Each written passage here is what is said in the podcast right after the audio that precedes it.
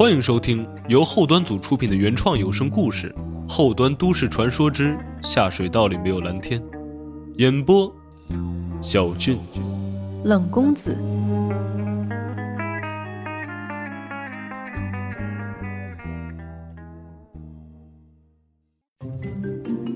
大家好，我是后端组郭哥。熟悉我的朋友都知道，我这个人爱好十分广泛。除了经常晒出来的桨板、游泳、养各种爬虫以外，也包括一些如果发出来就很容易被微信朋友圈自动屏蔽的字母圈爱好。懂的都懂哈。我在后端组“话里有话”栏目第二百三十三期中分享过一次关于我参加字母圈聚会的经历，那期节目非常不错，有时间的朋友可以去自己补一下。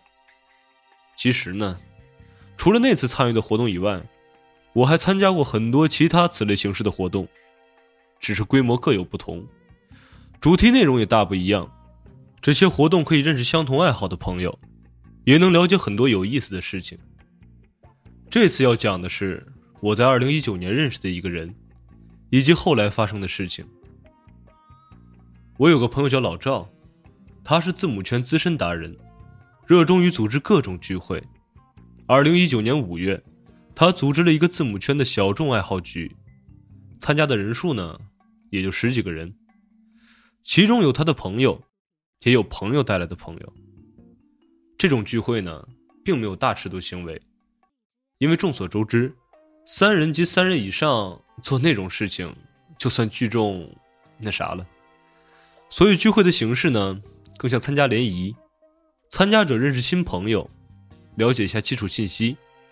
觉得合拍呢，就留下联系方式。如果有人想要深入发展，完事之后再私下聚会就行了。这次聚会地点在一家 KTV，我到的很晚。这包厢挺大的，坐了十几个人也丝毫不显得拥挤。只有一个女孩在举着麦唱歌，她唱的是情歌。尽管没有专业水准，但胜在声音好听。女孩打扮的十分清新。白色 T 恤，浅蓝色牛仔裤，小白鞋，头发也是标准的黑长直，脸上画着淡妆，看起来温婉可人。他唱的深情，唱的认真，以至于他并没有留意到我，可我一眼就认出来了。两个月之前，我见过这个女孩。我推了推已经喝得脸红脖子粗的老赵，问他：“哎，老赵，这个是你朋友吗？”老赵醉眼惺忪的望了过去，盯了一会儿，摇着头告诉我：“不是啊。”他又指指远处的沙发，上面坐着一个男人。他俩一块儿来的，我就认识他带了那个胖子。咋了？你想认识他呀，郭哥？还记得我和你说过，我在生意展上碰见的一个女孩吗？就是她。老赵瞬间精神起来。呃，就是那个穿真空连丝袜，还带小玩具出门的女孩。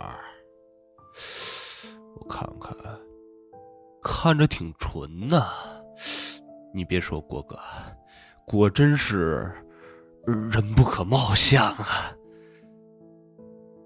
其实他当时也在，不过他和我离得远，只知道我跟一个女孩说话，并没看清楚女孩脸长什么样子。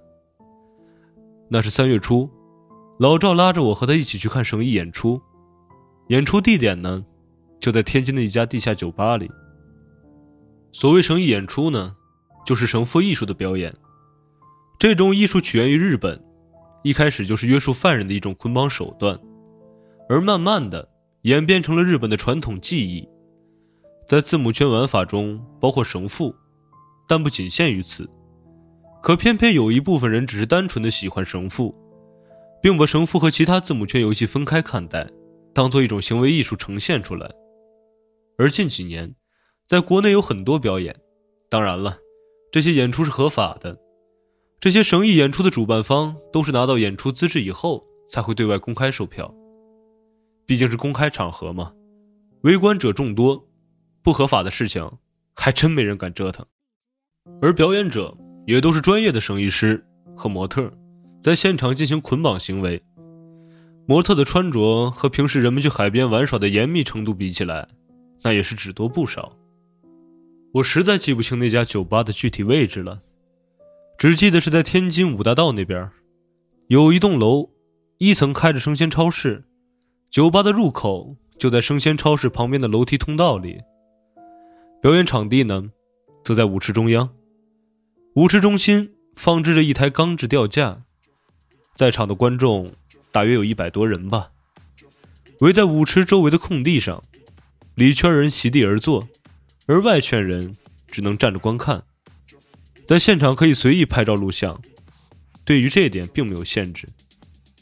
那次表演的绳艺师是个日本人，个子不高，有一张标准的日本脸。为什么这么说呢？因为他一出场，哪怕没身穿那身日本和服，也没有人介绍，你也能知道他是个日本人。而模特呢，是个短发女孩。穿着一身黑色连身紧身衣，四肢都露着。她个子很娇小，一般这类模特身形都会比较瘦小，因为表演中大多有掉下来的时候。模特体型太重的话，生意是会很辛苦，而且这样来说效果也不好看。本来老赵和我站在一起观看的，中途他去洗手间了。这种观看位置并不固定，你走了，别人就会顶上来。他从洗手间再回来，也就只能围着外圈看着了。看样子也有他认识的人，还在和别人聊天。音乐声很大，可在这时，我清楚的听见了一个女孩的轻声呻吟。这声我熟啊，绝对是女孩子情难自抑的时候的呻吟。我回头看了一圈，周围都是人，男男女女都有，大家全都全神贯注的看表演。没有发现是谁发出来的声音。没一会儿，又一声女孩的呻吟，而且和刚刚相比，这次的声音离我更近了。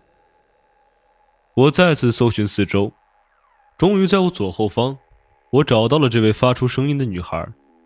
她是一个长发姑娘，身形矮小，穿着一件黑色大衣，此时正紧闭双眼，满脸潮红。连嘴角也绷得紧紧的。刚才说，她那个声音我熟，其实啊，她这个表情我更熟。只不过我也纳闷，人家台上表演的女孩都没这么激动，你说你看表演的，至于这么兴奋吗？也许是我的视线驻留时间过久，被他察觉到了。他突然睁开眼睛，和我视线对上了，然后又羞怯的低下了头。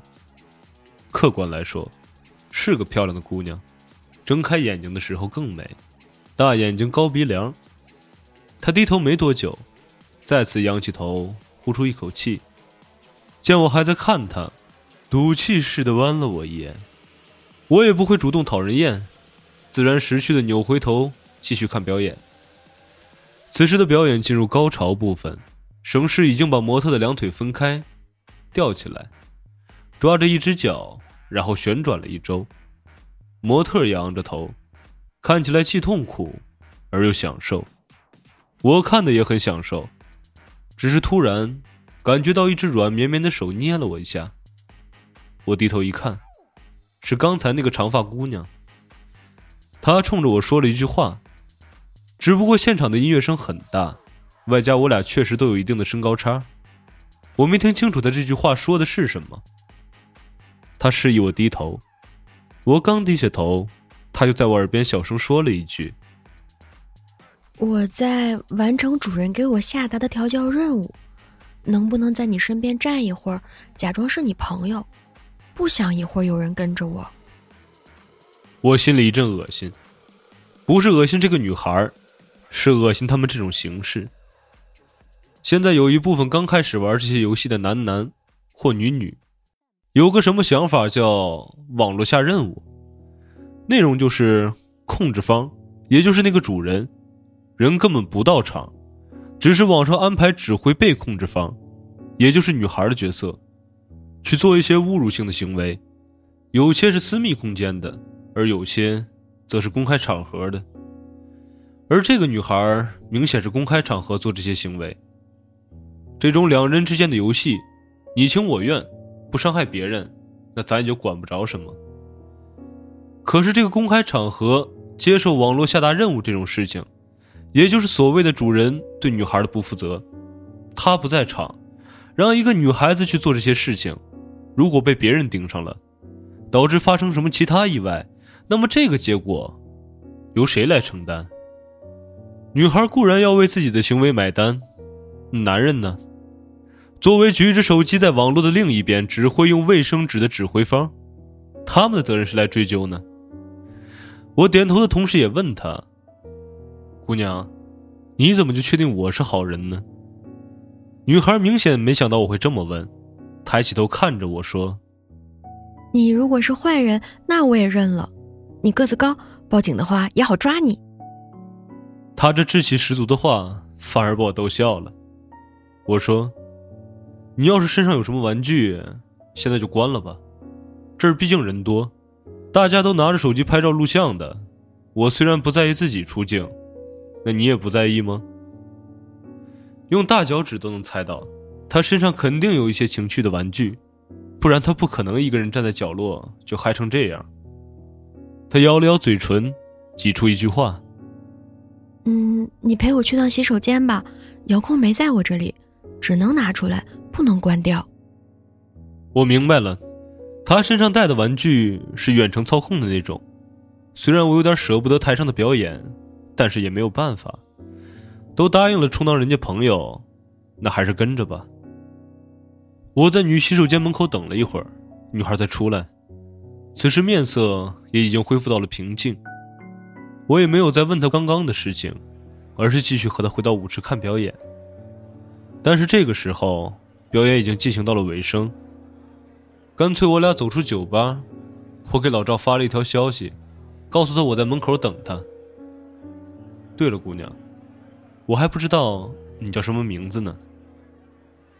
好歹也充当了人家一会儿的朋友，我就这么问了一句：“我叫小美。”他想了想。又补充了一句：“身份证上的名字叫招娣儿，因为家里人想要个男孩，我实在觉得难听，就自己改成小美。你呢？”我把自己的名字也告诉了他。我俩站在酒吧楼上，也就是那个生鲜超市的门口。他深吸了一口气，突然歪着头冲我眨眨眼，问我：“你要不要看看我里面穿的什么？”小美穿着的黑色大衣，腰带系得很严实，从外头根本看不出来什么，只能看见大衣下面露出来两条穿着黑色丝袜和灰红色高跟鞋的腿。她的脚踝纤细，衬的小腿弧度非常好看。咱有一说一啊，这个哪个男人能拒绝？如果你愿意的话，我当然也愿意了。他缓缓把大衣带子解开，我觉得他是故意解的这么慢。等衣服外圈敞开的时候，确实很有看头。原来小美腿上的黑色丝袜是连身吊带款式，而且也没有穿内衣，女性特征一览无余。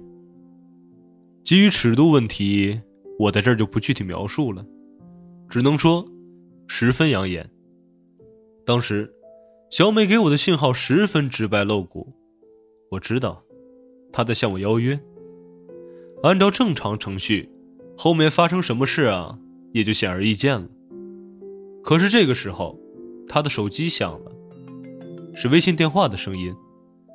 她接通电话后，我听不见对方说了什么，只看她一直点头。这个画面很别扭，语音电话的时候。对方明明看不见他的动作，可他依旧每次回答的时候都会非常听话的点一下头。等他挂断电话以后，我看到他手机上显示着一条红色的微信转账消息，明显就是刚刚打电话的人发的。他飞快的点了接收，然后将衣服系好。郭哥，我有点事先回去了，有机会再见。说完，小美扭头拦下一辆出租车离开。刚刚从洗手间出来的时候，我们就互相添加了微信。不过，我并没觉得以后还会遇见他，没想到，在这里遇到他了。他整个人和那天的气质完全不同，我忍不住多看了几眼带他来的那个男人。那个男人个子挺高的，白白胖胖，一身穿着均带有明显的品牌 logo。他小小的五官上挂着小小的笑容，脸肉肉的，看起来就像一块泛光泛油的糯米糍。此时，糯米糍正一脸欣赏的盯着小美。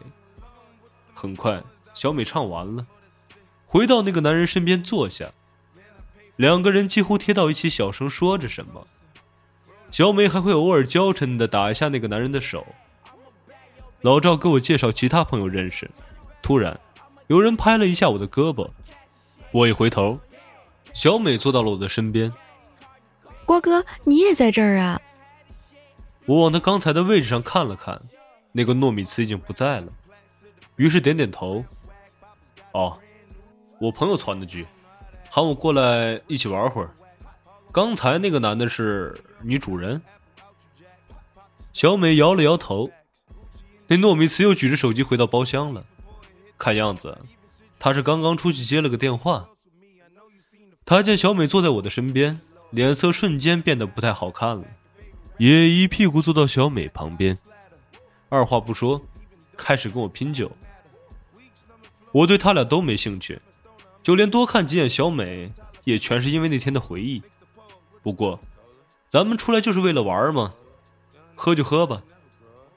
举起酒瓶喝了一口，糯米糍显然觉得我喝的少了，我也懒得计较，问他：“那你说喝多少吧？”糯米糍还没说话，小美拍着手说道：“哎呀，我来决定你们喝多少好了。”说完，她抬起左手小拇指伸到嘴边，用舌尖轻轻舔了一下指尖。依次在我俩的酒瓶身上划了一条线。冰镇啤酒外面都有一层雾气，直接用手画就能看出来痕迹。我们都看得出来，他舔一下手的目的不过是为了增加诱惑感。很明显，小美享受极了两个男人为她争执的感觉。我对她这种小把戏也就是单纯的配合，但糯米糍显然坐不住了，颇有一种被刺激到了的样子。他也没问我，一伸脖子就直接吹了一瓶，然后示威似的甩了甩酒瓶。我心里暗笑一声幼稚，举起酒瓶，只是喝到小美划线的位置。喝完酒，挪开视线，转头找别人聊天，再也不看他俩。糯米糍好像和小美发生了什么矛盾，两人在说话的时候脸色都不大好看。小美又坐回到了我身边，脸上十分委屈。见我不理他，自己开始搭腔。郭哥，其实我跟他也是今天刚认识，还是我主人介绍的呢。他说着，冲我一笑。我今天的任务就是陪他玩，不过，我想和你玩。说完，手搭在我大腿上，一脸真诚的望着我，看样子是等待我的回答。可是小美这话属实是给我整的有点懵了，主要我也没闹清楚，她和她主人到底是什么关系，怎么还会给她介绍其他男人？我问她：“你主人在哪儿啊？”小美一撇嘴：“他在武汉。”普通情侣也好，字母圈主奴也罢，只要确认过双方关系的男女，都会对彼此有一定的占有欲。我知道，有一些男性玩的尺度比较大，喜欢分享自己的女性伴侣，但基本上也就三种情况。第一呢是绿帽癖好，觉得兴奋刺激；第二种，则是绿帽奴，觉得自己女人被别人占有的感觉十分羞辱，而他们享受这种被羞辱的感觉；最后一种，则是为了满足自己的掌控欲。他对这个女人的感情通常不会太深，只是喜欢控制别人来获得内心的满足感。这三种情况都是在男人在场的情况下，我还真没听说过隔着一千多公里给自己女人找野路子的。我这正琢磨着，小美补了一句：“嗯，下周我就去找他了。”说这句话的时候，他脸上有些落寞。也有些紧张。其实他现在的样子，比刚刚故意诱惑我和糯米糍的时候要动人的多。我点点头，应付了一句：“哦，那还挺远的呀。”说完，我开始拿着酒瓶继续喝酒。小美见我这态度，也回到糯米糍身边了。后来我去了一趟洗手间，在回来的时候，看见小美几乎贴在糯米糍身上，她脸上挂着眼泪。显著的女性特征依旧紧贴着糯米糍的胳膊，糯米糍也一脸心疼状的给她递上纸巾。没过多久，糯米糍和小美先离开了。当然，咱们都知道他们干嘛去了。时间一晃来到第二天中午，老赵在微信上给我发了一串照片，是小美的照片，正确来说是小美的裸照。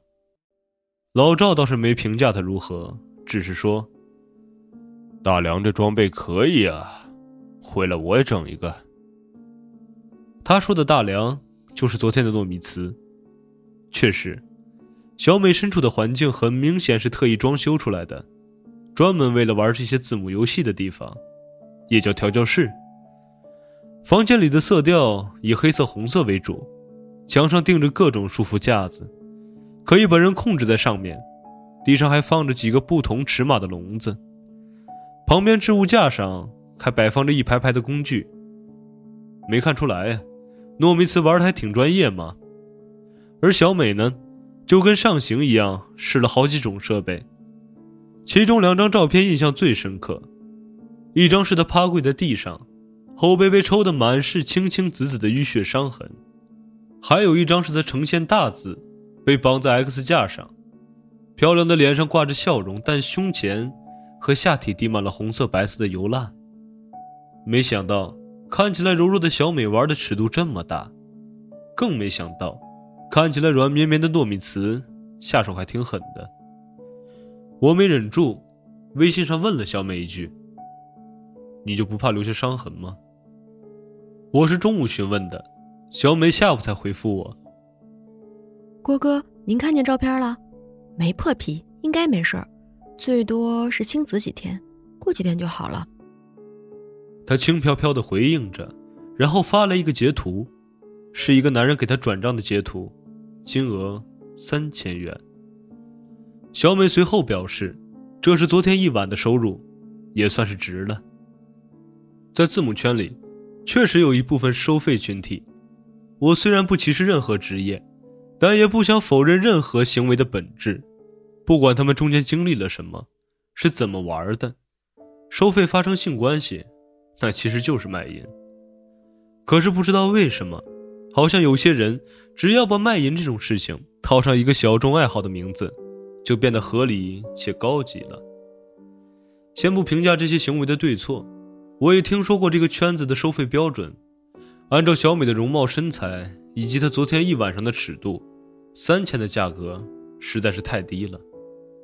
而且我还想起来一点，老赵给我发照片的时候，他用的微信消息合并转发的方式，所以我能看见那个糯米糍的微信头像，但小美接受转账的这个头像，却是另外一个人。我问他，折腾一晚上才三千，你这卖的有点便宜吧？这个人又是谁呀？好像不是昨天那个糯米糍啊。小美发了一个笑死了的表情过来，随后说：“ 糯米糍真的好贴切，给我转账的是我主人啦。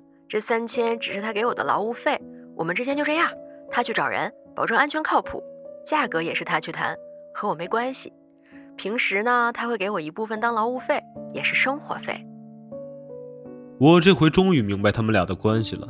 什么主人什么奴，就是一个拉皮条的一个卖呗，哼，他们现在拉皮条的都改名字了，好像叫什么经纪人，这不就是卖吗？事主还是拉皮条？小美发了一段语音，听上去有气无力的。嗯，主人也好，拉皮条也罢，他拯救了我，给了我现在的生活。我觉得划算就可以了。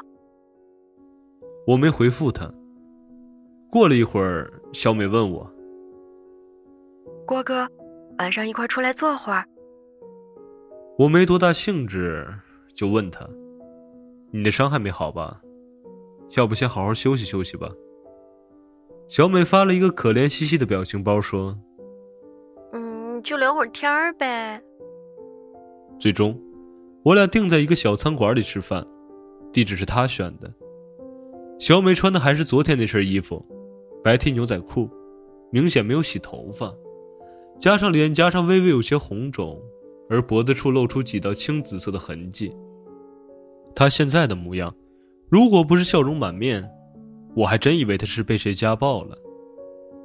一开始吃饭的时候，我们只是闲聊，小美感慨着我们见过两次，却压根不熟之类的话，我也只是简单接话，最后实在按耐不住了，问她。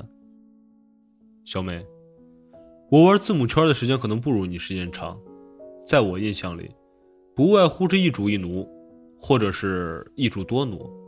我还真没听说过哪个男主给自己女奴找客人的。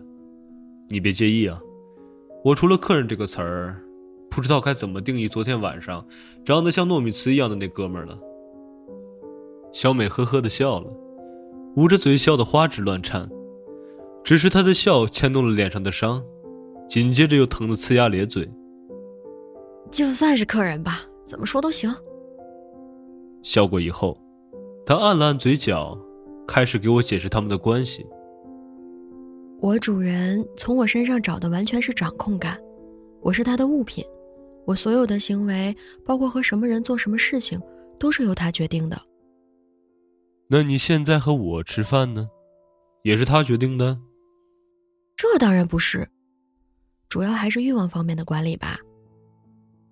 小美后面说话的顺序颠倒，中间还哭了几次。为了方便叙述，我整理说一下吧。小美是湖北人，家里十分传统，从小她就知道自己不受重视，而父母更加期待家里有个男孩，不然也不会给一个女孩起名字叫招娣。后来她果真招来了一个弟弟，父母心中的天平。自然就更倾斜了。他们觉得女孩子嘛，只要养大就好了，反正结婚之后也是别人家的人，太重视纯粹浪费资源。这种观念在现在基本算是消失了，可在小美的老家还是十分普遍。小美在十九岁的时候结婚了，结婚对象是同村的一个年轻人，两个人都还没到达法定的结婚年龄，不能领证结婚。只摆了几桌流水席而已。新婚燕尔之际，小夫妻之间感情还是很好的。可再美好的感情也需要用心经营，他俩显然都不会这一点。小美始终没有怀孕，不仅婆婆每天碎嘴子念叨、摔碟子砸碗的乱说闲话，那个男孩也开始在外面找人了，还带回来脏病传染给小美。折腾了大半年后。小美终于把病治好了，可同时，心也死了。于是两个人离婚了。当时她才二十一岁，本来就是没有领证的婚姻，离婚的流程更是容易。小美以为自己回到家里，再不济也能有个容身之所，没想到父母压根儿就不能接受她回来，又开始疯狂的给她找婆家，还狮子大开口的要彩礼。原来是小美的弟弟也到了结婚的年龄，可他们的父亲沉迷赌博，家里根本就没有多少积蓄，就指望着小美的二次出嫁能换回一些补贴。弟弟和小美的感情很好，他知道姐姐的为难之处，劝姐姐与其在家里受气被草率的嫁出去，还不如自己外出工作，兴许还能有别的机会。于是小美出来打工了，一开始去的天津。找了一份简单的工作，也认识了几任男朋友，其中有一个喜欢字母爱好，慢慢的就把小美带上道了。那时候小美年轻，思想单纯，很多人都喜欢她这个类型。刚开始接触这个圈子的时候，小美被自己的受欢迎程度震惊到了。她知道自己不难看，但是从小到大从来没有这样多的关注在自己身上，小美甚至有点飘了。在那些男人日常的恭维以及游戏中屈辱虐待这两种反差待遇里，她沉醉了。小美喜欢自己被在乎、被管控，觉得自己是被需要的。在这种满足下，她能接受的尺度呢，也就越来越大了。同时，她也从一开始迎合别人的爱好，变成了自己真心喜欢这些重口味的玩法。只是喜好归喜好。他也了解到字母圈里有一小部分的收费群体，同样的找主人，玩着同样的游戏。别的女孩玩一次就能赚到小美一个月的工资，这让小美的内心也开始不平衡了。她也公开的收费了几次，最终还是拉不下脸。那个时候，她对收费就等于卖这个事情，心里也是抵触的。于是，小美开始转换策略。变成了对那些男人卖惨哭穷，让对方主动关心她，主动转账。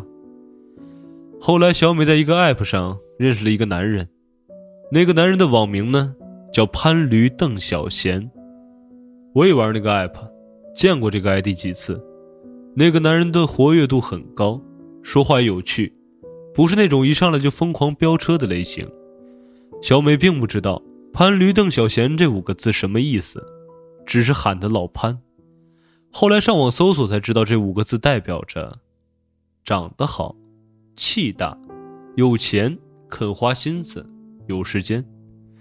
要是真满足了这几个条件，作为任何性别，应该都十分受欢迎。严格来说，老潘并不算小美的主，他们之间没有发生过任何性关系。老潘喜欢二十岁左右、经验单纯的小女孩。最好每天穿着 J.K. 或者洛丽塔裙那种。小美自己承认，她接触字母圈这几年里遇见了形形色色的男人，但是老潘给她的感觉却和别人完全不一样。我记得小美说到这儿的时候，低着头非常羞涩的笑了，那是发自内心的表情，完全是一副小女生初恋的模样。我俩最初没见面的时候。他只是关心我的生活，从来不要我发裸照，这已经让我觉得他跟别的男人不一样。你说一个男人不碰一个女人，却愿意关心她，这肯定就是喜欢呀。我在软件认识老潘之后，他了解了我的身世，跟我保证，只要我完全听话，他就会负担我一切的生活开支，还会给我存钱，等我有一天离开他的时候，也能有钱财给自己做底气。我一开始不信他，这种病谁不会画？我曾经主动给他发过裸照，他说我的外形不符合他的要求，需要改动，包括整容、隆胸等等，还有我气质、仪态，他觉得太土了，这些都需要改。我依旧觉得他在画饼，直到他给我转账了，金额相当于我当时四个月的工资吧。他说如果我信他。就去武汉找他，我们两人见面谈，谈不拢大不了一拍两散，我也不吃亏。也许是因为从小到大父母都没这么痛快给过我钱，更没有人这么实际的对我表示关心，我真的感动了。我去武汉找他，见到他本人的时候，我很惊讶，在这之前我没见过他的照片，也觉得他的网名多少有点吹嘘的成分，没想到。他真的很帅，很有气质。他凑近盯着我的脸，盯了大概一分钟后说：“嗯，还行，脸不用动太多。”然后就把我带到了酒店，让我脱光了，把我全身上下用尺子全量了一遍，是各个部位都量了一遍。那个过程的感觉，既紧张羞涩又刺激兴奋。我以为之后会发生什么。但什么都没有。老潘只是记录着我需要改动的地方，说我最大的硬伤是身高，如果高一些的话，就和现在完全不是一个价格了。他让我穿好衣服和我正式谈条件，如果我同意的话，老潘出钱给我做所有的整形手术，然后由他去给我找字母圈爱好的客户，他会保证我的安全，但是人家给的钱就直接转给他。他只是给我生活费，但他保证等我年纪大了做不了这些的时候，会在我老家给我买一套独立的公寓，还会给我介绍一个正派的男朋友。男朋友什么的我并不惦记，但是一套独立的公寓真的打动我了。凭我自己的能力，估计到死都赚不到一个安居之所。我是喜欢他，但更想要一个安定的生活。如果现在付出几年以后就可以换来那样的生活，那我肯定是愿意的。小美说到这里，眼睛满是希望和憧憬，可我却听得一脑袋懵逼。就这，就这就信了？老潘不碰小美的原因完全可以理解呀。如果一个男人本身喜好的就是那些二十岁左右的小姑娘，身边也不缺那种小姑娘。那小美和他认识的时候已经二十八岁了，再加上履历丰富，他根本就不在老潘的射程范围之内。再说了，给小美整容，让她去卖，这种事情他能图到啥呀？就算他真有这个爱好，找个现成的，不需要做手术的女孩，那不是成本更低吗？还能直接开张营业。我喝了一口饮料，压下心中更多的质疑。只是简简单单的问了一句：“你就从来没想过他是个骗子吗？”从我内心来说，我觉得那个男的就是个骗子，只是搞不懂他行骗的目的是什么。明显，小美已经和这个男人合作了很久了，骗不骗他的，其实他自己更清楚。当然想过，一开始他在网上说的时候，我就觉得是骗子了。可是他都能给我一个陌生人转账，那我还怕什么呢？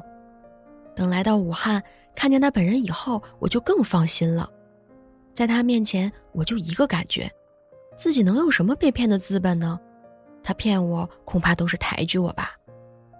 我答应老潘之后，他先是给我安排到了一所房子里住着，那是一个三居室，除了我以外，还有一个女孩。那女孩名字叫文静。很年轻，很漂亮，大眼睛，高鼻梁，像个洋娃娃。她是被老潘圈养起来的私奴，平时只在房子里等着他来，除了打游戏以外，就是打扮自己，其他什么都不干。我听他说过，文静是离家出走的，跟家里从来不联系。他一开始对我很和气，但眼里多少带着一点不屑。我想，老潘应该是跟他交代过我来这里的目的了。第二天，老潘带我去整形医院面诊，他和整容医生商讨着怎么给我动刀子。我也小声地提出了自己的想法，我想要文静那样的大眼睛和高鼻梁。老潘有点犹豫，他认为我自己的脸更有特点。那个整容医生也说，如果我的脸改成高鼻梁、双眼皮后，会更符合时下的主流审美。老潘最后还是同意了。面诊后，我签了很多合同。貌似是那种整形手术的免责协议，我也没细看。做完手术两个月，我恢复的很好，对自己的状态很满意。小美打开手机相册，翻了半天，给我看了一张照片。你看，这是我整形之前。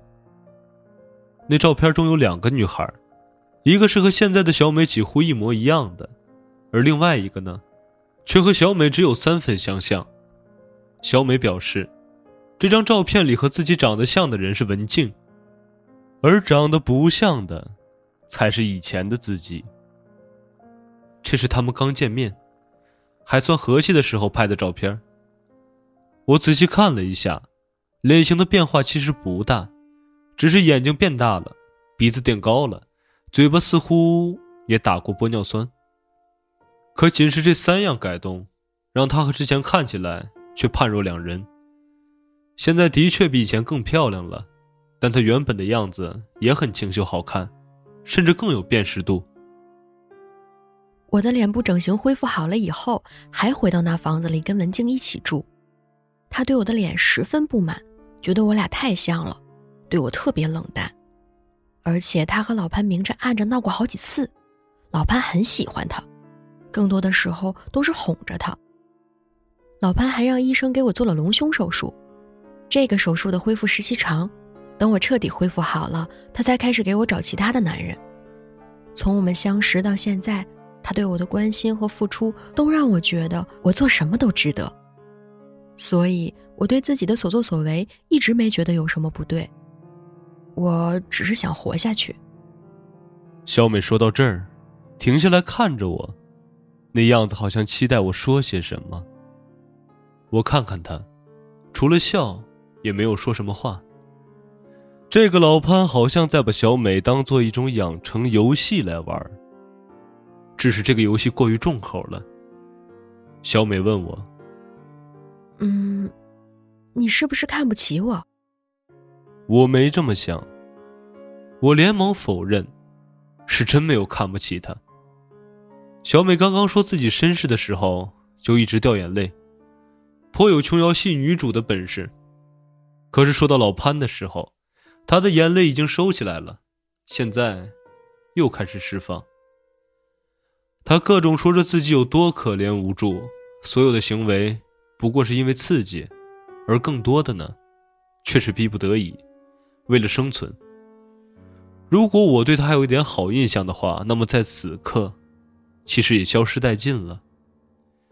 毕竟，一个可以轻易卖惨的人，不会让别人觉得他很可怜，只会让人觉得要么有所图，要么就是摔打的还不够。我打断了他的哭泣，小美，我没有看不起你，我对你有好印象或者坏印象。这个印象只能决定我愿不愿意和你做朋友，做什么样的朋友，但是不代表我对你有任何不尊重。每个人都有自己的活法，你这么急迫的解释，想证明什么？是不是在你心里，你才是看不起自己的那个人啊？他急切的为自己申辩。郭哥，我没有卖惨，我说的都是真的。可我觉得刚才我的话都白说了。我相信你说的都是真的，咱们每个人的原生家庭都不能选择，但是咱们可以选择自己的生活方式。照你刚才说的情况，你目前除了需要养活自己以外，好像也没有什么别的负担呢。那么一份简单的工作其实足以让你糊口了，既不难找，也不丢人。你究竟是为了生存被迫做这些，还是你只是想活得更轻松？如果是后者的话。我倒反而觉得更说得通了。至于别人的看法，其实根本不重要。我说完之后，觉得自己的话有点好笑。呵呵，其实我更不懂，你为什么明知道自己的行为不会被别人理解，还非要说很多希望别人理解你的话呢？如果你现在我行我素，停止这些洗白的话，我反而觉得你更有担当。小美听完，沉默了一会儿，终于开口了：“确实是生活更轻松，我不否认这些，但我更想要的是每次完成任务的时候，他对我的那种关心。其实我这次回去找他，就是想说清楚我要离开了。我在他手下待了一年多了，虽然不知道他每次和别人谈的具体价格，但大概行情我还是知道的。这一年多。”我应该也赚回他在我身上的投资钱了，所以我想说清楚，我不干了。他可能觉得我会支持他现在的决定，可其实我是真不在乎。他做任何事情都是自己的选择，说到底，我只是一个旁观者，我自己的行为都不在意别人的看法，更不会在意别人的行为会被怎么看。只是我更欣赏那些不管做什么，都坦然面对自己内心的人。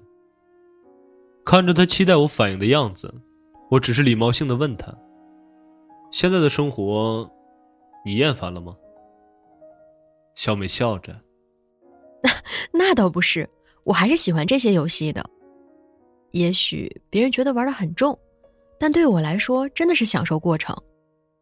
我厌倦的不是游戏，是面对不同的人。”时间越久，我就越发现自己喜欢的是老潘了。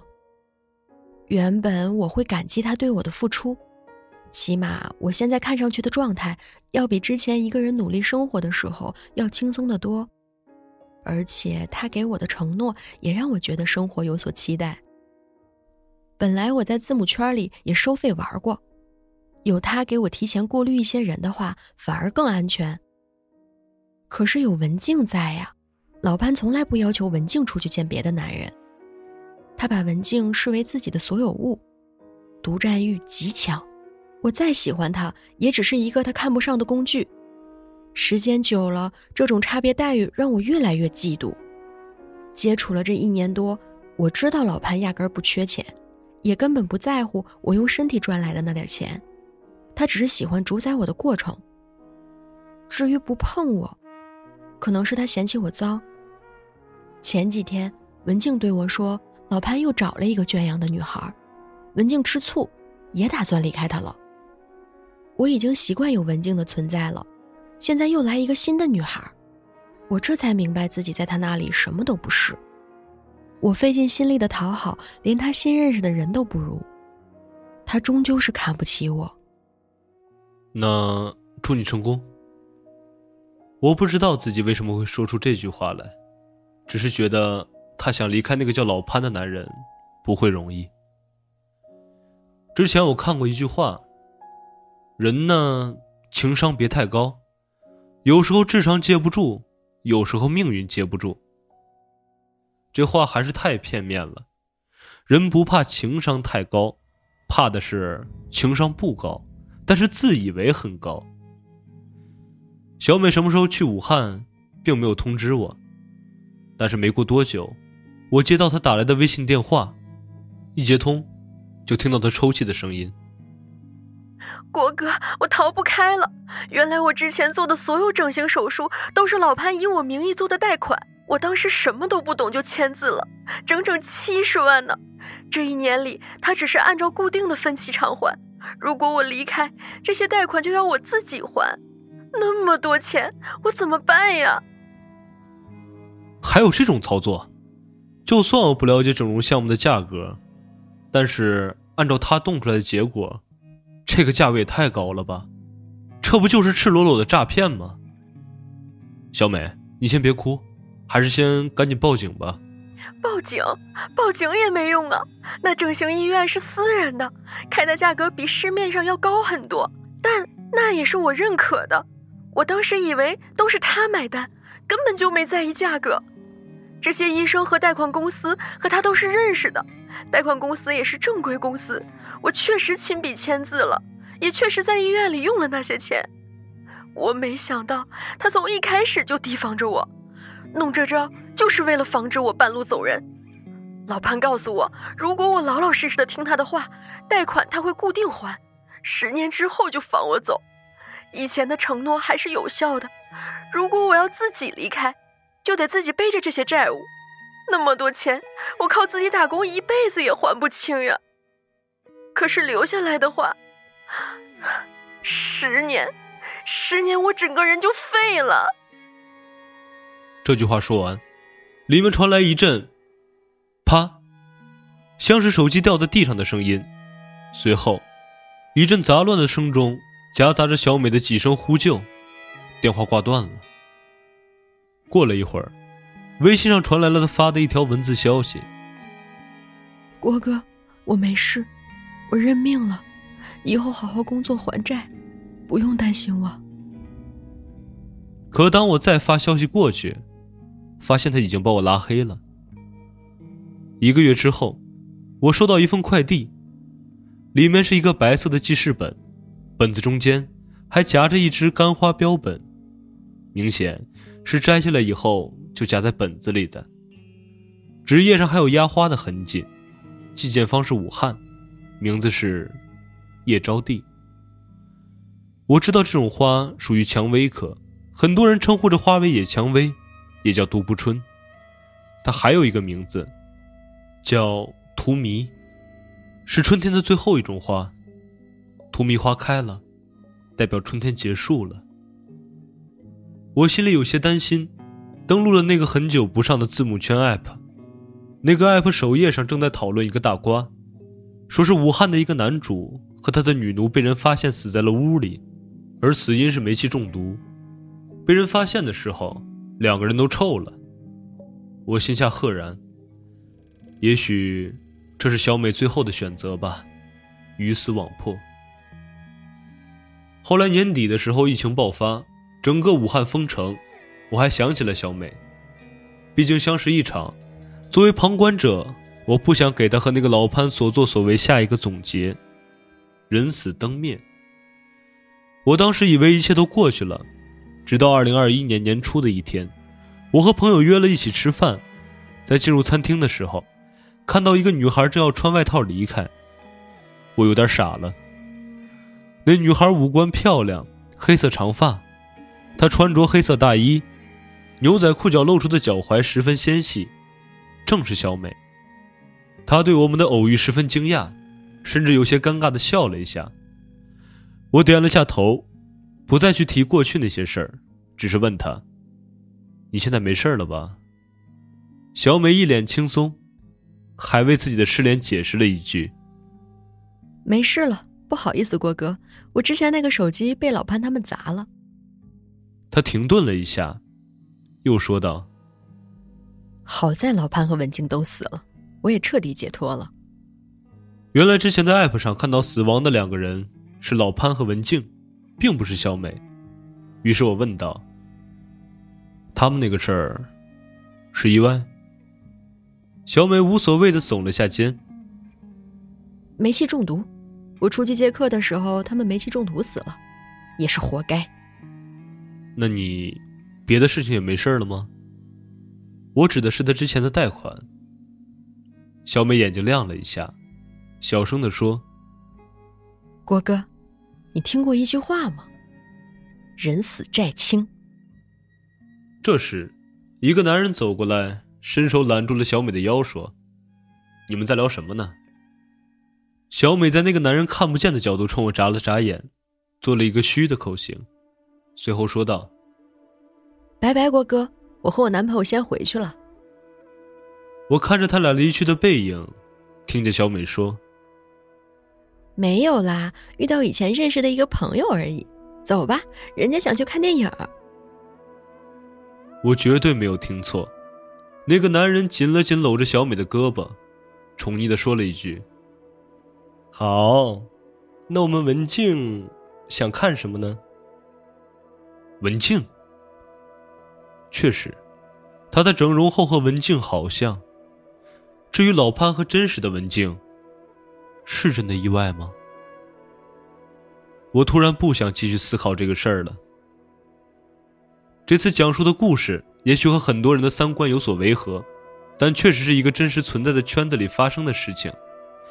很多事情的存在不一定合理，可一定有原因。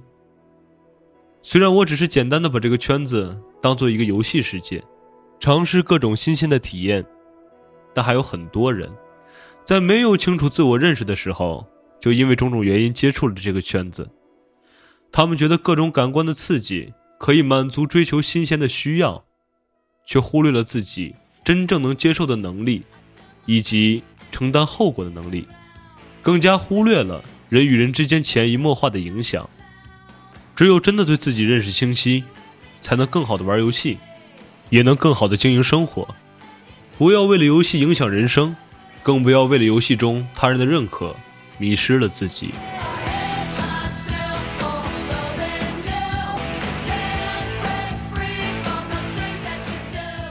您刚才收听到的是由后端组出品的原创有声故事。